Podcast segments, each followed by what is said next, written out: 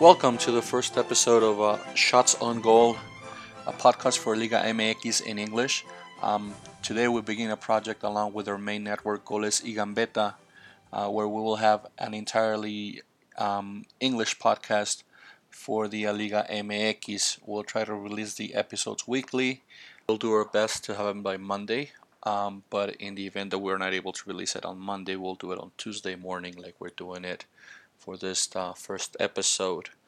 I am your host, uh, Manuel Humberto. You can find me at Twitter under uh, Manfred United. For our podcast, you can follow us on twitter.com slash shots on goal mx. You can also see us on our main website, golesygambetas.com slash shots on goal.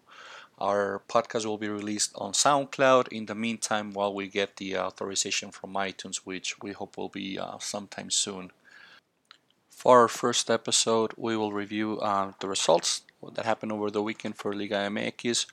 We'll talk a little bit about the games. Uh, some of them had a lot of controversy, such as the uh, Cruz Azul and Puebla and um, Morelia Toluca, where there was some kind of like post uh, World Cup syndrome where everybody was asking for the for the VAR and the VAR, the video assistant referee.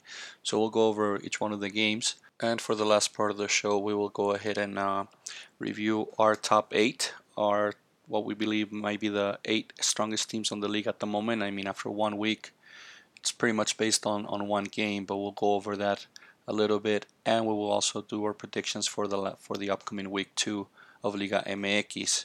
So we will begin with um, the first game of the week. Um, that was Pumas versus Veracruz. Pumas visited Veracruz. Pumas had a couple of changes on their lineup, so did Veracruz.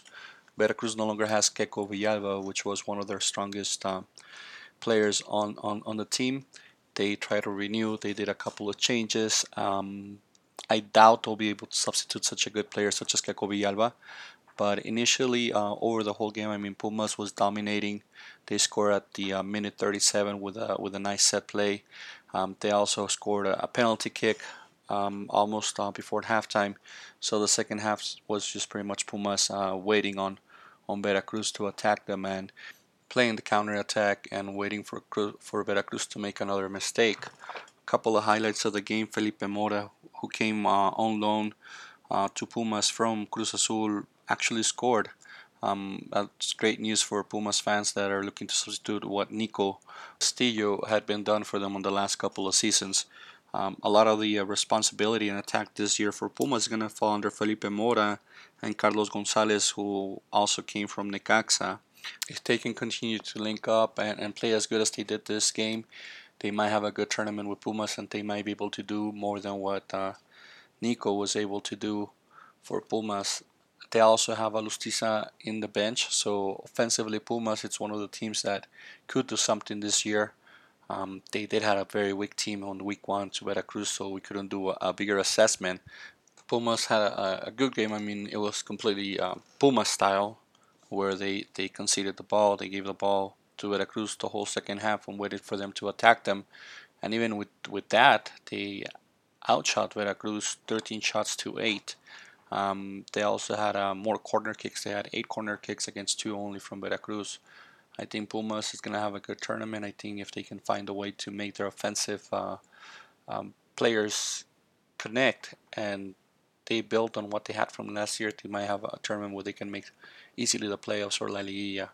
So good job on Pumas. Overall, the game, I mean, out of five stars, I would give it a two and a half. The second half was pretty boring to say the least of it. And I mean, it's just the way Pumas is used to play. You know, when they are down, when they're up on the score, they'll probably just fall back and wait for the other team to make a mistake and try to increase on their lead. But as an ex spectator, is it's boring, especially because I was waiting for the next game to come up, which is the next game we are going to talk about. It's Atlas and Querétaro. Atlas was uh, opening their tournament against uh, Querétaro side that actually picked up uh, Keko Villalba from Veracruz. Um, in paper, I mean, it looked like it would have been an easy game for Atlas, especially because um, Querétaro offensively had been very weak last tournament, and it was uh, it, Atlas dominated the game. I'm not just saying this because I'm an Atlas fan, but they did dominate the game. They hit the post three times. Um, Juan Pablo Vigón had an amazing game. He missed a penalty shot that could have been the three points for the Rojinegros, but uh, instead they end up with a with a with a tie against Querétaro. Um, Querétaro played their role as the visiting team, trying to uh, steal a point away from from Atlas as a, as a visitor because the game itself was pretty one-sided. I mean, Atlas had 18 shots, Querétaro only took six, none of them on target. Um, overall, I think Atlas should have taken the win on this game. It, it's a, it's a hard tie to take, especially when you dominate the whole game. But better luck for my Rojinegros on, on week two. Um, in the meantime, I mean, I would give a score of um, three stars to this game. I mean, it was it was exciting towards the end. Uh, that penalty uh, that was well stopped by by uh, Tiago Volpi, who is one of the best goalkeepers in the league. I mean, he won at the end in that match against Juan Pablo Vigón, but um, if it wasn't for him, I'm pretty sure Atlas would have taken the three points. Uh, much better game than Pumas and Veracruz, in my opinion, even though they had less goals. But uh, again, that's just my opinion. Might be biased because I'm an, an Atlas fan, but that was the uh, game that closed the Friday night activities.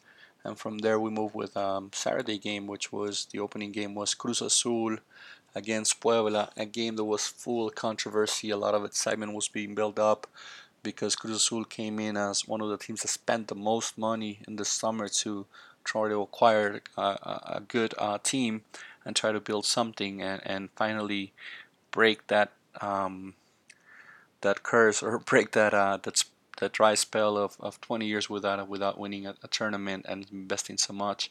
So it looks like Peláez, I mean, tried. He did he did a good effort in signing the right players.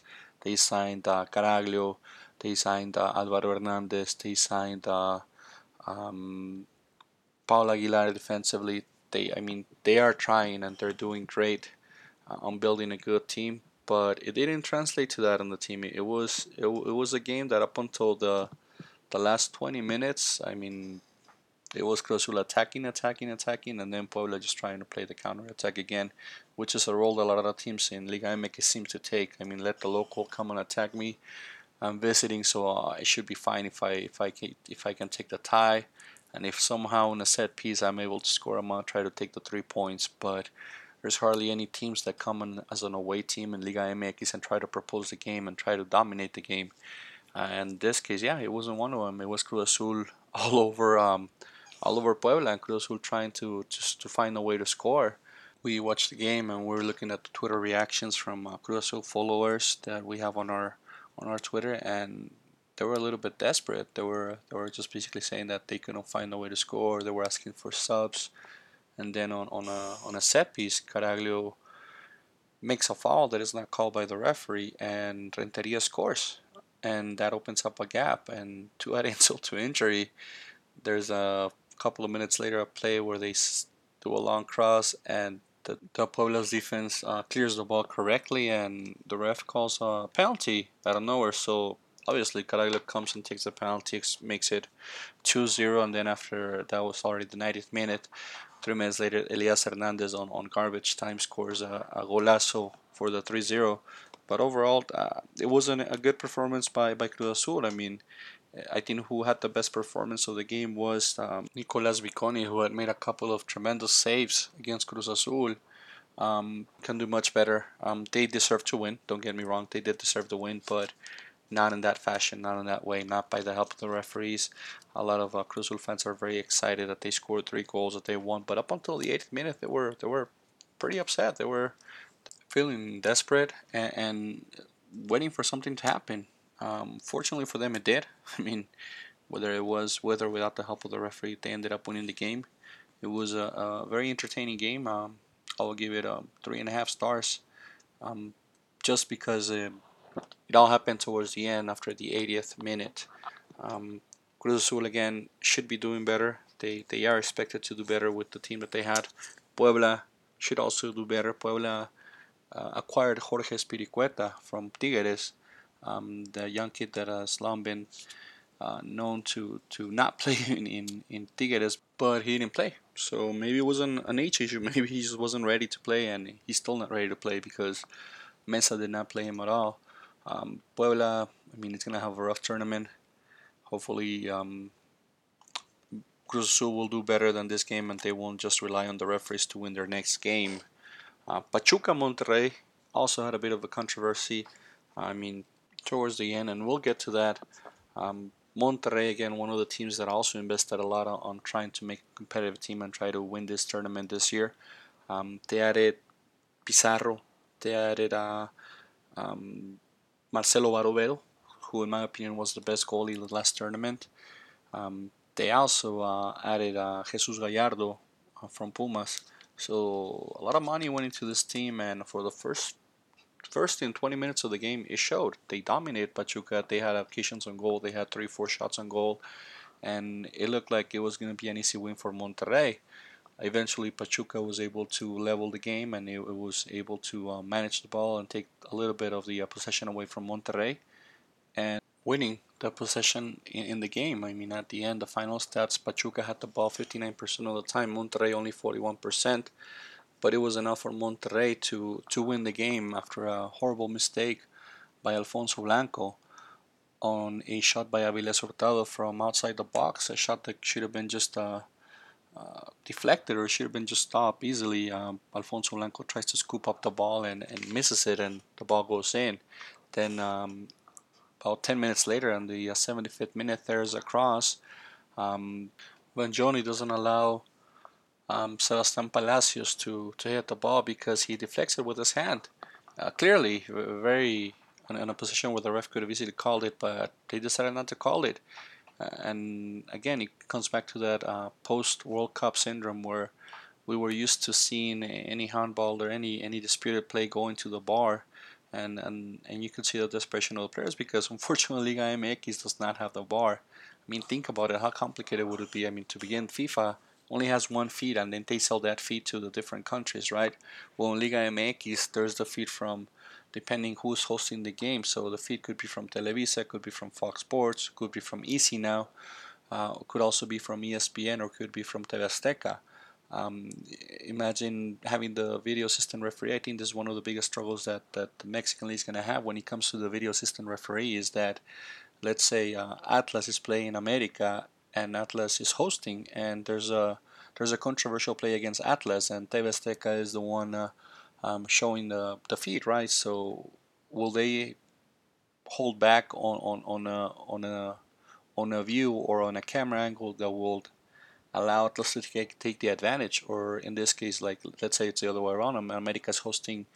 I don't know Chivas, and there's a controversial play. Will they hold on the on the camera angles because a lot of the times you do see that you do see that where like they show a replay from the home team over and over again when it's controversial but then when it's the away team they don't show those replays um, and that's a struggle the Liga MX is going to have to overcome because in, in this game and also in the uh, in the previous game on the Cruz Azul game it's it's it seemed that it was uh, a bit unfair for, for, for, for the teams or the, the teams on the losing end Pachuca not being able to get a penalty that could have potentially tied the game I mean, Puebla could have maybe tied the game also zero, or maybe the, the, the, goals from Cruz Azul. Without those goals, the, the game would have been a tie, or maybe Puebla could have even might have won the game. Who knows? But uh, the the video assistant referee is something that the Liga MX should have, and, and it's a big struggle primarily because of that, because of the multiple feats that they have, and plus training the personnel, training the referees. I mean, a lot of the referees from the Liga MX, some of them are very good, but some of them are very biased, and, and you and you're used to seeing them. You're used to seeing like, oh, it's Chacon, uh, it's Chacon against Chivas, so so Chivas gonna win, or Santander when he basically gave Chivas their their title a couple of years ago. It was it, Santander happened to to go in their favor after every single call, and it translated to to Chivas winning the tournament.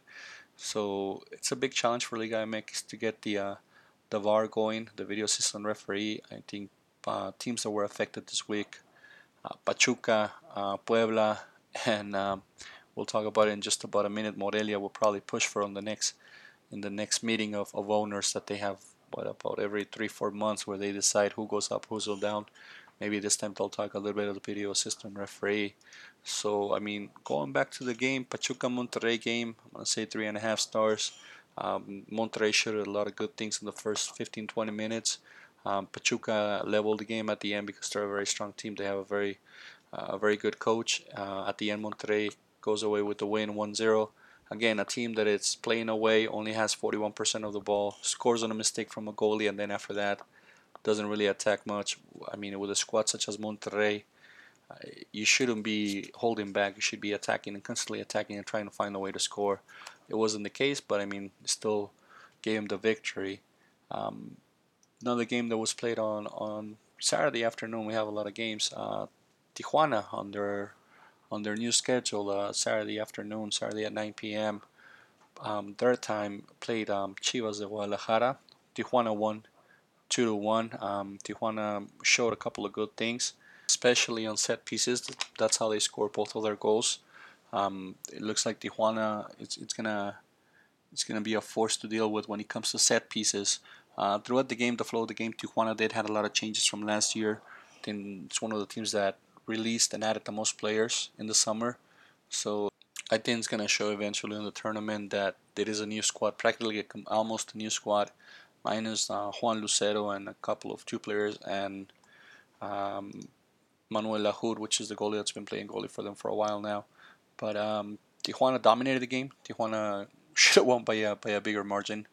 But Chivas in the summer signed Raul Gudiño again from Porto or Porto B or APOEL was the last team he was playing in Champions League.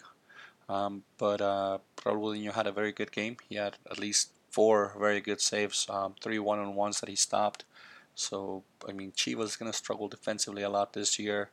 My hope is that they get last place. Again, I'm anti-Chivas, so I don't celebrate their losses, but I don't want them to win either. You know. So um, overall, I think um, a few highlights for Chivas. Van Rankin scored. He was able to link up uh, and find a way to score. But I mean, when you're right defenseman is the one scoring the goals. It says a lot about your offensive power. I think Saldivar and Pulido have been playing together now for two, three seasons, and still they still cannot find a way to link up and, and have that uh, that good um, offense or that balanced offense amongst them too. So it's gonna be a rough year for Chivas, which I'm very happy for.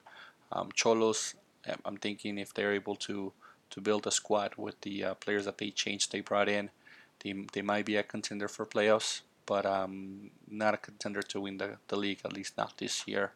Uh, Diego Cocca, I think, is an amazing coach, but I think they made uh, way too many changes from the squad from last year to this year, and eventually it's going to show, I think. Um, overall, the game was entertaining, three and a half stars. Um, again, uh, Tijuana was winning, then Chivas tied it with that goal from Rankin, and then um, Tijuana again on a set piece. They actually score another goal on a set piece that was um, um, denied by the by the referees. It was uh, called offside. Uh, but as we mentioned, they, they should have won by a bigger margin if it wasn't for for Raul Gudiño having such an amazing night. And to close out the Saturday games, uh, we had Tigres versus León. Tigres dominated the game from start to finish. It seemed to have been an, an easy win for Tigres. If we recall, Tigres has been the um, the winner of the last three Apertura tournaments, Apertura 2015, Apertura 2016, Apertura 2017, and now Apertura 2018. They are favorites to win it. They won the last three, so why wouldn't they win this one? Um, Lucas Zelarayan, who have been playing somewhat irregular on the last tournament, has um, seemed to have taken or, or woken up because he scored an amazing golazo. Um, Rodolfo Cota, who came into León to try to um, help them out since they were the the worst defense of the tournament last year. Um, they also had a William Tesillo on center back in León to try to help them out, but it seems going to be a, a long year. Um, another one of the highlights for the game was Gignac scored 80, scored his 81st goal with with Tigres, making him the second all-time leading scorer for the institution. Uh, he's behind Tomas Boy. Tomas Boy has 102 goals for Tigres or that's how many he scored in his career when he played with Tigres. Um, doesn't look like it's going to be any different for León than what it was last year. They're going to struggle a lot on, on, defense. The game was fairly entertaining. I think um, uh, Lucien Elias Hernandez is going to hurt León offensively. um, it's gonna hurt the most. Um, uh, Mauro Boselli. Mauro Boselli was used to just getting the cross from Elias Hernandez and basically it home. And now he doesn't have that partnership. Isn't now the guy to, to give him those crosses. So it's gonna seems it's gonna be a rough season for Leon. Um, hopefully I'm wrong and they have a, a, good tournament and they learn to balance what they have now with what they lost and, and they'll be a better team. But uh, Tigres is going to be a force to reckon with this tournament. Tigres is it's it's I believe one of the favorites of, of the tournament. Um, they showed they, they had a good um, I mean they had a good team. They only added Guido Pizarro, which is basically the only good addition that they had for the tournament. They didn't have to invest into a lot of money. Tuca has been now with them for the eighth year now, so it's it's gonna be a, a very strong team to play Tigres, especially at home in El Volcán, where if you if you got to see any of the images of the opening game, I mean, people were having a blast. They had smoke bombs, they had fireworks, they had everything. I mean, I'm out for all fans having fun in the stands, and, and the Tigres fans were making a party out of that game. So props to them for making making it fun. Um, other than that, I mean, the game was was pretty one-sided. Like I said, I mean, three and a half stars simply because Tigres was putting on a show and, and being offensive. Just on, on the possession stats alone, Tigres 68% of the time with the ball, Leon 32% of the time with the ball. That's dominating your opponent from start to finish, basically. Uh, shots on goal, Tigres had 9, 5 on target. Leon had 10, but only 3 on target, and, and it didn't seem like, like an even game, at least from what I was watching. Boselli is going to struggle a lot this year. Um, with this, we're going to go ahead and finish the um, the review of the games up until Saturday. We'll come back with the Sunday games after a two minute break. We'll come back with the uh, review of the last two games, our top eight, and our predictions for week two of Liga MX. Thank you so much for sticking around.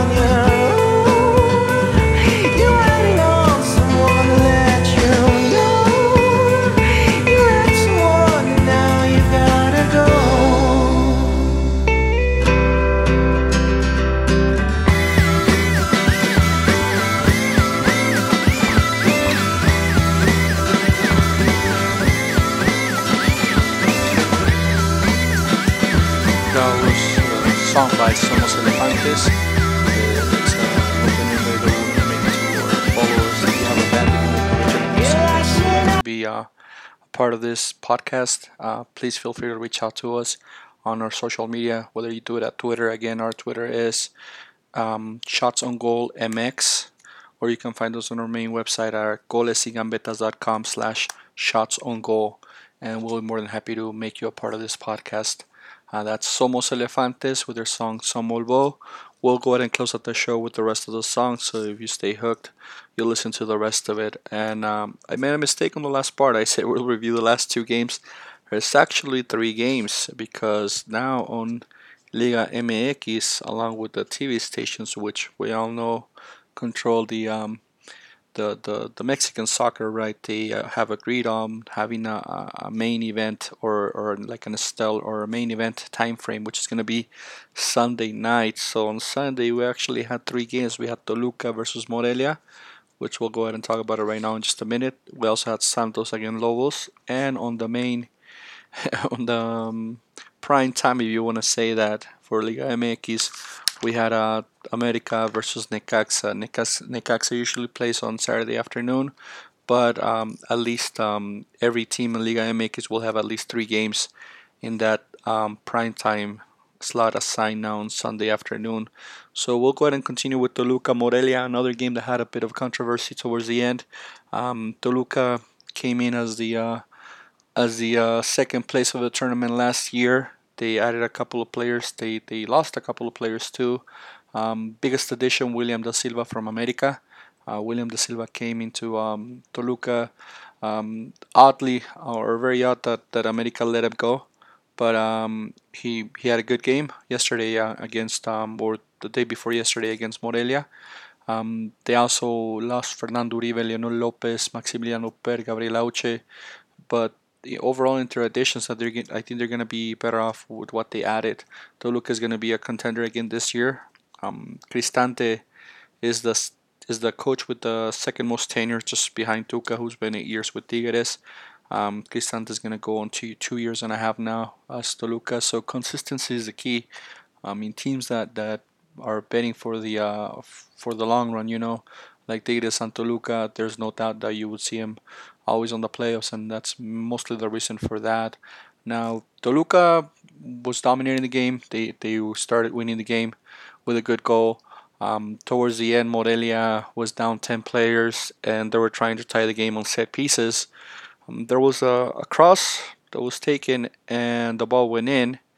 Um, the uh, sideline referee did not raise his flag, but the but the main referee did call an offside while Morelia celebrating the goal or they think they have just scored, Toluca kicks the ball and restarts play, and Sambueza goes on a one-on-one with a with a goalie that's still celebrating the goal that they think they scored. So Toluca scores a 2-0, uh, while Morelia celebrating their their their denied goal. So it was a crazy ending. It was an ending where again, if we had the video system referee uh, maybe we could have seen if the if the offside was was actually done correctly, and also if Toluca played the ball in and correctly because the ball was still moving when when uh, Talavera played the ball in and did the cross so that they could score the 2-0.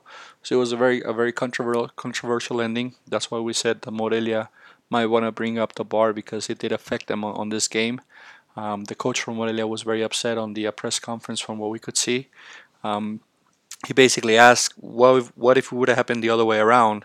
Um, in, mostly in reference to the ref not stopping the play to explain what had happened and, and allowing Toluca to just play the ball very quick and, and basically take advantage of, of Morelia while they were celebrating. So he made that reference, and, and one of the reports basically said that if it had happened, um, they probably would have stopped the game, which was his point exactly. But then again, it's it's a game of perception, and I guess the ref just allowed the play to continue after after calling the offside, and and Morelia should have been better better prepared. Um, then again, it goes back to the video assistant referee and the whole perception thing. Um, so we're probably gonna see some either new faces on the on the as referees on the next week, or there's gonna be some something brought up because it was it was the first week that was very that was very surprising when it came to to refereeing and decisions made by those referees. Um, Sambueza, I mean, some Ruben Sambueza is still going to be the key player for Toluca. Like we said, he scored the last goal on a one-on-one when when when Morelia was celebrating. That guy has no mercy. He doesn't care. He'll take advantage as many times as he can. He he's known for taking dives and, and basically as soon as you touch him, going down to to gain an advantage. He I guess part of being competitive, part of being just old, I guess. But um, Ruben is still going to be the key element uh, for this for this Toluca team. Um, Morelia, I mean Morelia let go of their best player in my opinion. I mean letting go of Ruidiaz, uh, oof, it's going to be hard to substitute. It's going to have to to it's going to be hard for them offensively to try to manage what he managed to do by himself.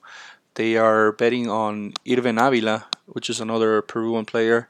Um, he had a play. He had a couple of plays where he could have scored, um, but he's no Ruidiaz. So, so Morelia is going to struggle. Uh, I think uh, best of luck to Morelia. They also added Carlos Fierro. Offensively, Carlos Fierro has been a bunch of up and downs uh, through his career. Hopefully, he'll find consistency with Morelia. Um, Toluca, big contender to win it this year again.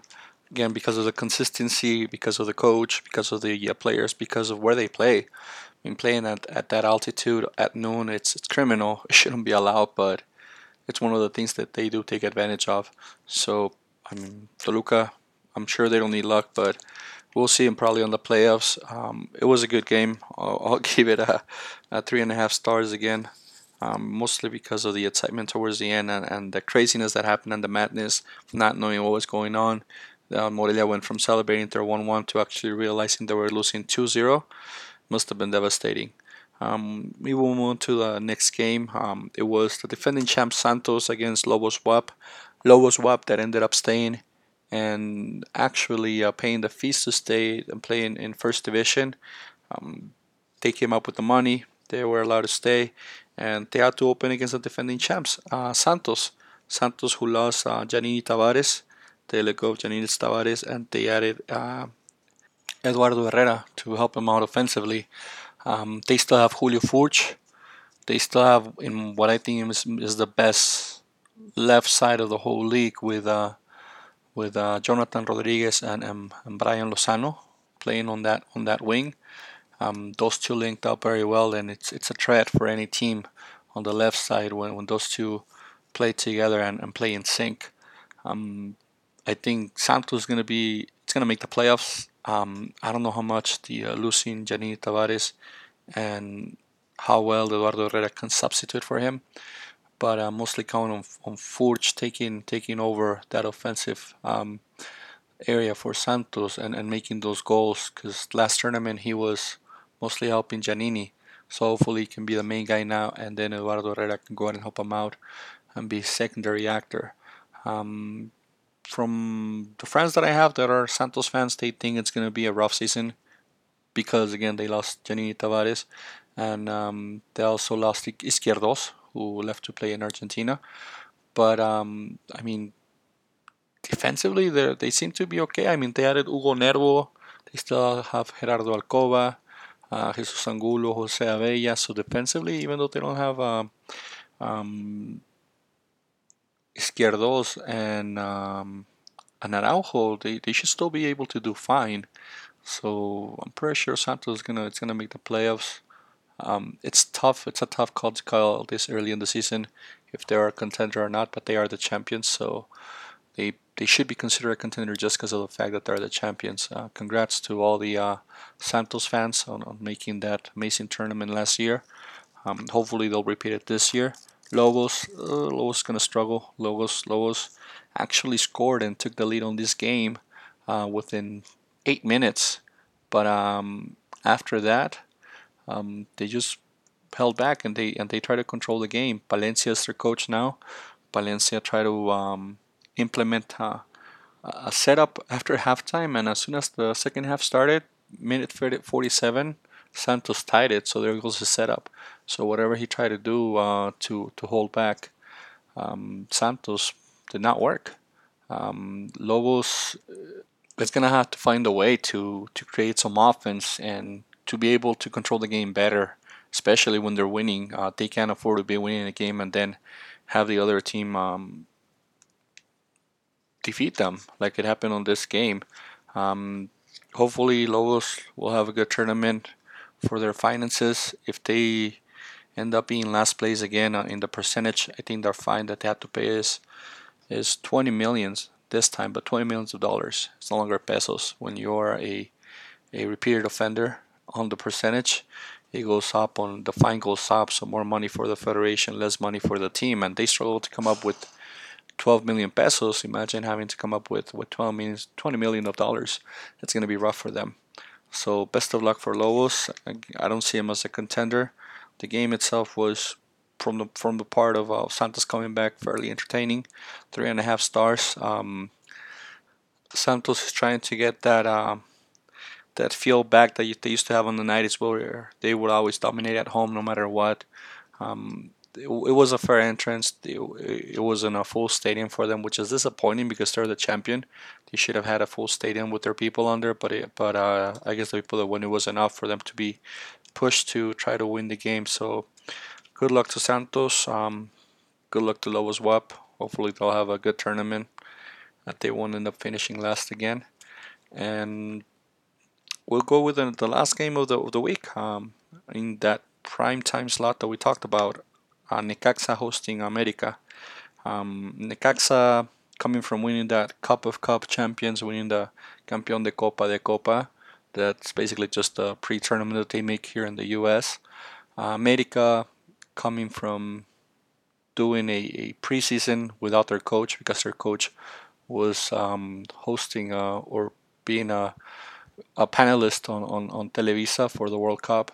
And some people say that affected him. Uh, there's there's a lot of media, there's a lot of, of, of, followers in Twitter that have mentioned that because Piojo Herrera not being there for the team, the team didn't look like like a like a unit. They didn't look as concise as they should have. But in my opinion, I think uh, not having Cecilio Dominguez and Jeremy Menez in the squad makes a huge difference.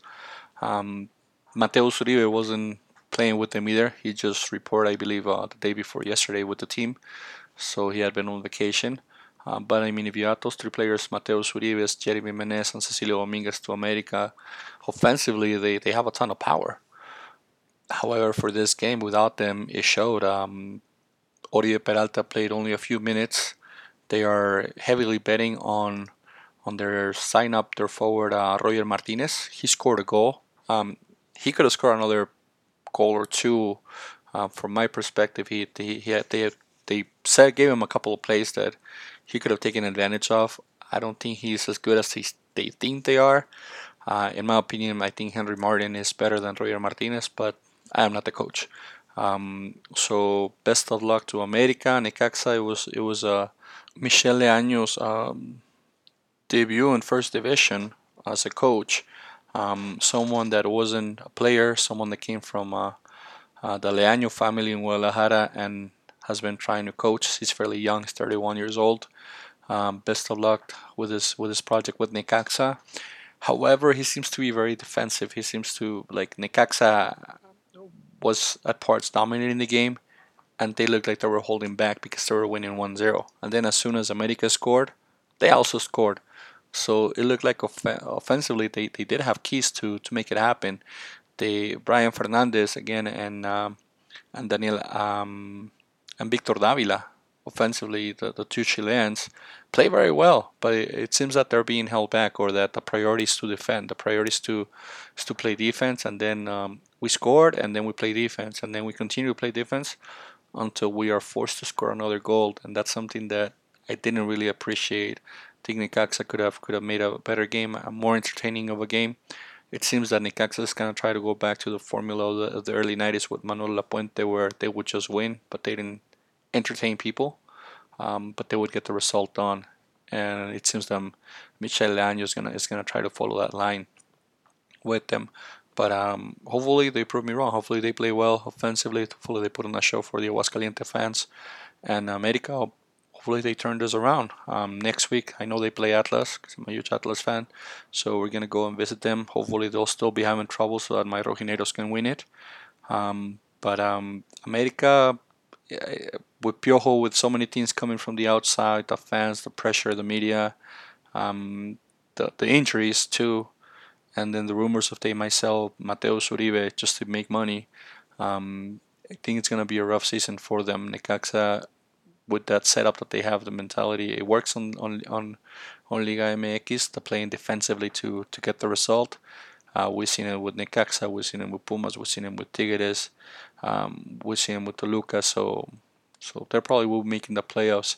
And America, they gotta find a way to turn this around pretty soon, or before they know it, the tournament's gonna be gone for them. Um, that was the last of our reviews for for the games. We're gonna go ahead and um, give you what we think might be our top eight for the league, and then a bit of, of our picks for week two, and then we'll finish out the show. So, from eighth place to number one, we're gonna go start with eighth place. What we think, um, based on what we saw this week, um, I believe the uh, eighth place goes to Necaxa. Um, again, because of, of, of them being um, held back by their coach or or just the style of play that they're gonna try to make, they defensively have to play perfectly in order for them to to win the games. And I think against America they struggle at point, and against uh, teams that are better built or had a better preseason or better prepared, they're gonna struggle even more. So number eight, uh, Necaxa for us. Um, in the um, seventh spot, we have uh, Tijuana. Tijuana won this game against Chivas two to one. Uh, both games in set pieces. I think they made too many changes uh, for for the team, and it's gonna show eventually throughout the league. So right now in our power rankings, we're gonna put uh, Tijuana as number seventh. Um, number six, Toluca. Toluca won with that controversial 2-0 goal. Went from being tied 1-1 to to that controversial 2-0 from Ruben Sambueza. Uh, and and that's the thing that Toluca why we rank him kind of low, even though they won. They were playing at home, but I believe that without Ruben Sambueza, this team goes very low as far as their production offensively is, and depending on just one player, it's it's very dangerous on the league. So. Um, Toluca number six on our ranking. Number five, the current champions, uh, Santos. Um, Santos again, that we like we said, their left side is is amazing. They have uh, the probably the best left side of the league, but they don't have Djaniny Tavares anymore. Hopefully, Julio Furch can go ahead and take advantage of the crosses from from these two amazing players. Uh, hopefully, Eduardo Herrera will blend in and, and take the spot that Djaniny had. Djaniny had a lot of speed, and that's something that neither Furch nor Eduardo Herrera have. So their style of play might change now. In the meantime, we're going to put him at, at number five. Um, number four for week one, um, we picked Monterrey. Uh, Monterrey has a monstrous midfield, and, and, and, and offensively, they're probably one of the strongest team of the league, but they didn't show it. They showed it for 15 20 minutes against Pachuca, and they actually won on a mistake from the goalie. So, uh, one of the two teams that actually won on a white game on, on, on league on week one, but they won on a mistake. So, we're gonna go ahead and give him the fourth spot. On the top three, as opening the number three spot, we have Cruz Azul. If you take away the controversy, the the ref, all the um, the extra stuff, Cruz Azul scored three goals, and all three goals came from from new players. So psychologically, that helps them a lot. Caraglio scored, Renteria scored, Elias Hernandez scored. I think that's that's big for them, regardless of how it happened. If it was a penalty, if it was a foul. I mean, Elias Hernandez scored a golazo, but it was already like the end of the game, but still a golazo. And if offensively they can connect and they can overcome the challenges of not scoring, which is something that in the past Cruz Azul has, has struggled a lot with finding someone to score those goals.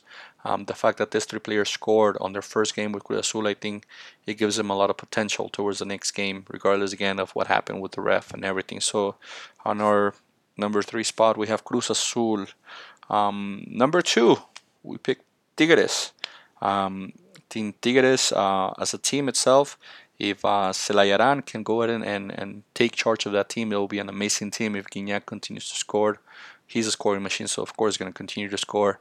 Tigres is always a contender. We go back to the is the Apertura. Uh, Tigres has won the last three Aperturas, so Tigres it's a huge contender. Offensively, I think uh, getting Pizarro back is going to help him a lot to balance the team. I think that was what they missed last last year, having someone in the midfield like him that could help them out.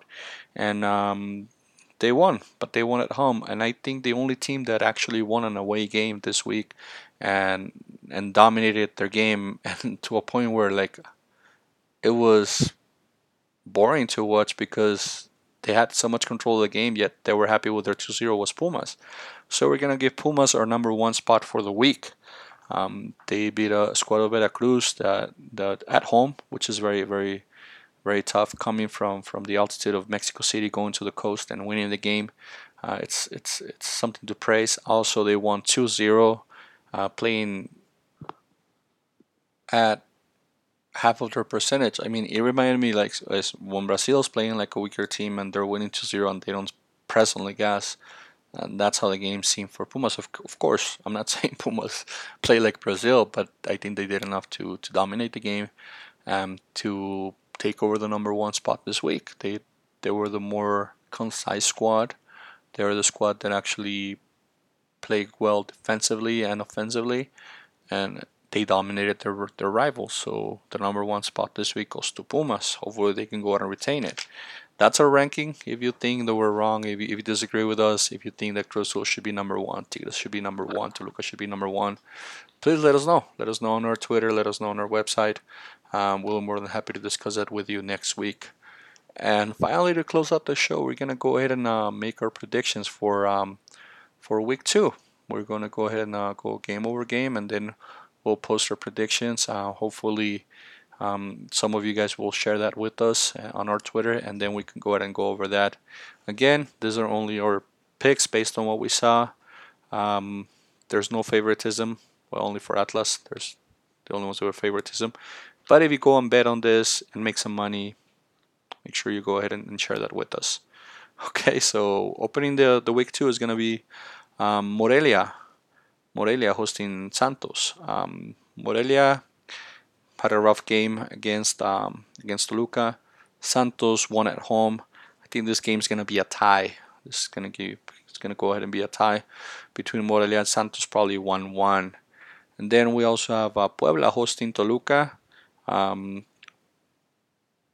Puebla should win this game, and I'm saying should because uh, from what happened to them at Cruz Azul, I'm pretty sure they're not gonna be holding back. They're not going to be go ahead and, uh, and, and and just playing to see what happens from Toluca. You can give Toluca the advantage. I think this game, just because of the uh, soccer fairness, it's gonna go to Puebla. So on the on the Friday games, we're gonna go with uh, again tie one-one between Morelia and Santos. Puebla winning um, 1-0 or 2-0 against Toluca.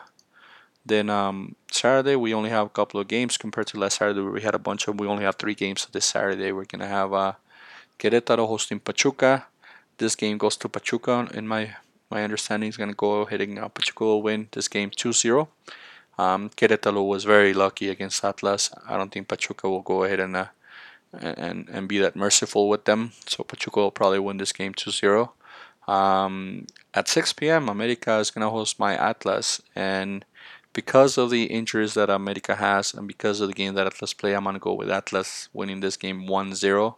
We have been um, dominating America in the last the last two tournaments, and I think um, Atlas has their number.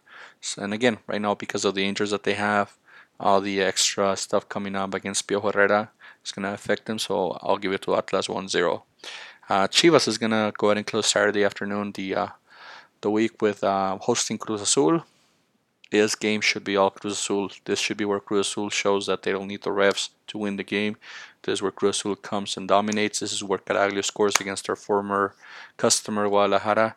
So hopefully Cruz Azul will win this game 3-0. So again, for Saturday we have um, Pachuca dominating a 2-0 against Querétaro. Uh, Atlas winning a 1-0 against America. And Cruz Azul scoring 3 goals against Chivas. And then for Sunday, week two games. We have uh, Pumas hosting Necaxa. Uh, Pumas at noon, Mexico City against Necaxa. Uh, because Pumas had an amazing game at Veracruz, we're going to go with Pumas. I think Pumas wins this game 1 0 or 2 1 against Necaxa. Uh, Necaxa looked good against America, but they were at home and it was at night. I want to see how they do at noon in, in Mexico City against Pumas. Um, then we'll continue with the um, 3 p.m. in the afternoon, Lobos BUAP is going to host Veracruz. Um, this game's going to be interesting. Either it's going to be a, a very fearful game where everyone's going to fight for the ball, or it's going to be a boring game. Hopefully, it'll be the, the first one where they're both trying to win and they're both trying to get those those um, those points back that they that they lost on the on the first week. Um, on this one, I'm gonna go with a tie, but a tie with one one or two two not a scoreless tie. So we'll probably see a good game against between Lobos and Veracruz with Lobos hosting. Um, then we go to Tigres, who's on their new schedule. Sundays at 5 p.m. Uh, they're going to be hosting Tijuana. Uh, this game should be all Tigres. Um, Tijuana, like we mentioned, made a lot of changes in their players. I think this is where you start noticing when we when they play teams that have uh, been set up or, or have a better build up than they do. And I think uh, Tigres is going to win this game 2-0. And then to close the uh, the, the games on Sunday, it's going to be Leon hosting Monterrey. Um, Monterrey should continue to show that they're a force to be reckoned with. Monterrey should continue to to grow and, and, and again take away any doubts that their fans have, especially from winning only 1-0 and almost going into a tie with that not called penalty from the from the referee. So Monterrey should win this game also because Leon offensively I don't think they, they can they're ready to substitute what Elias Hernandez used to do for them. So on that we're gonna go with Monterrey. Monterrey winning the game. So again, Pumas Necaxa, we're going with Pumas, low swap, a tie, but a 1 1 or, or 2 2 tie. Tigres versus Tijuana, Tigres, and then Leon versus Monterrey. We're going to go with Monterrey. Um, those are our picks for the week. If you agree or disagree, please let us know. We'll review them next week when we go ahead and try to release our second episode of this podcast. Again, we'll try to do them every Monday. If we can't do them by Monday night, we'll do them by Tuesday morning as soon as we can. Um, hopefully, we'll have more interaction and we'll have other participants. I have people that already expressed to me that are interested in helping me out with this project, and I really appreciate your help um, so that you don't have to be just listening to my boring voice the whole time. Um, we're gonna go ahead and uh, let you guys go with uh, with Somos Bo from Somos Elefantes. Again, opening that window that if any of you guys have a band or make original music that you would like to be a part of the broadcast, please let us know, and we'll gladly add you to our next podcast. Uh, again, thank you so much. My name is uh, Manuel Humberto. You can find me at Manfred United on Twitter, and this is the closing podcast for our first episode for Shots on Goal for Liga MX. Uh, find us on twitter.com, shots on goal MX. Thank you for listening to the podcast today. We'll see you next week. Thank you again.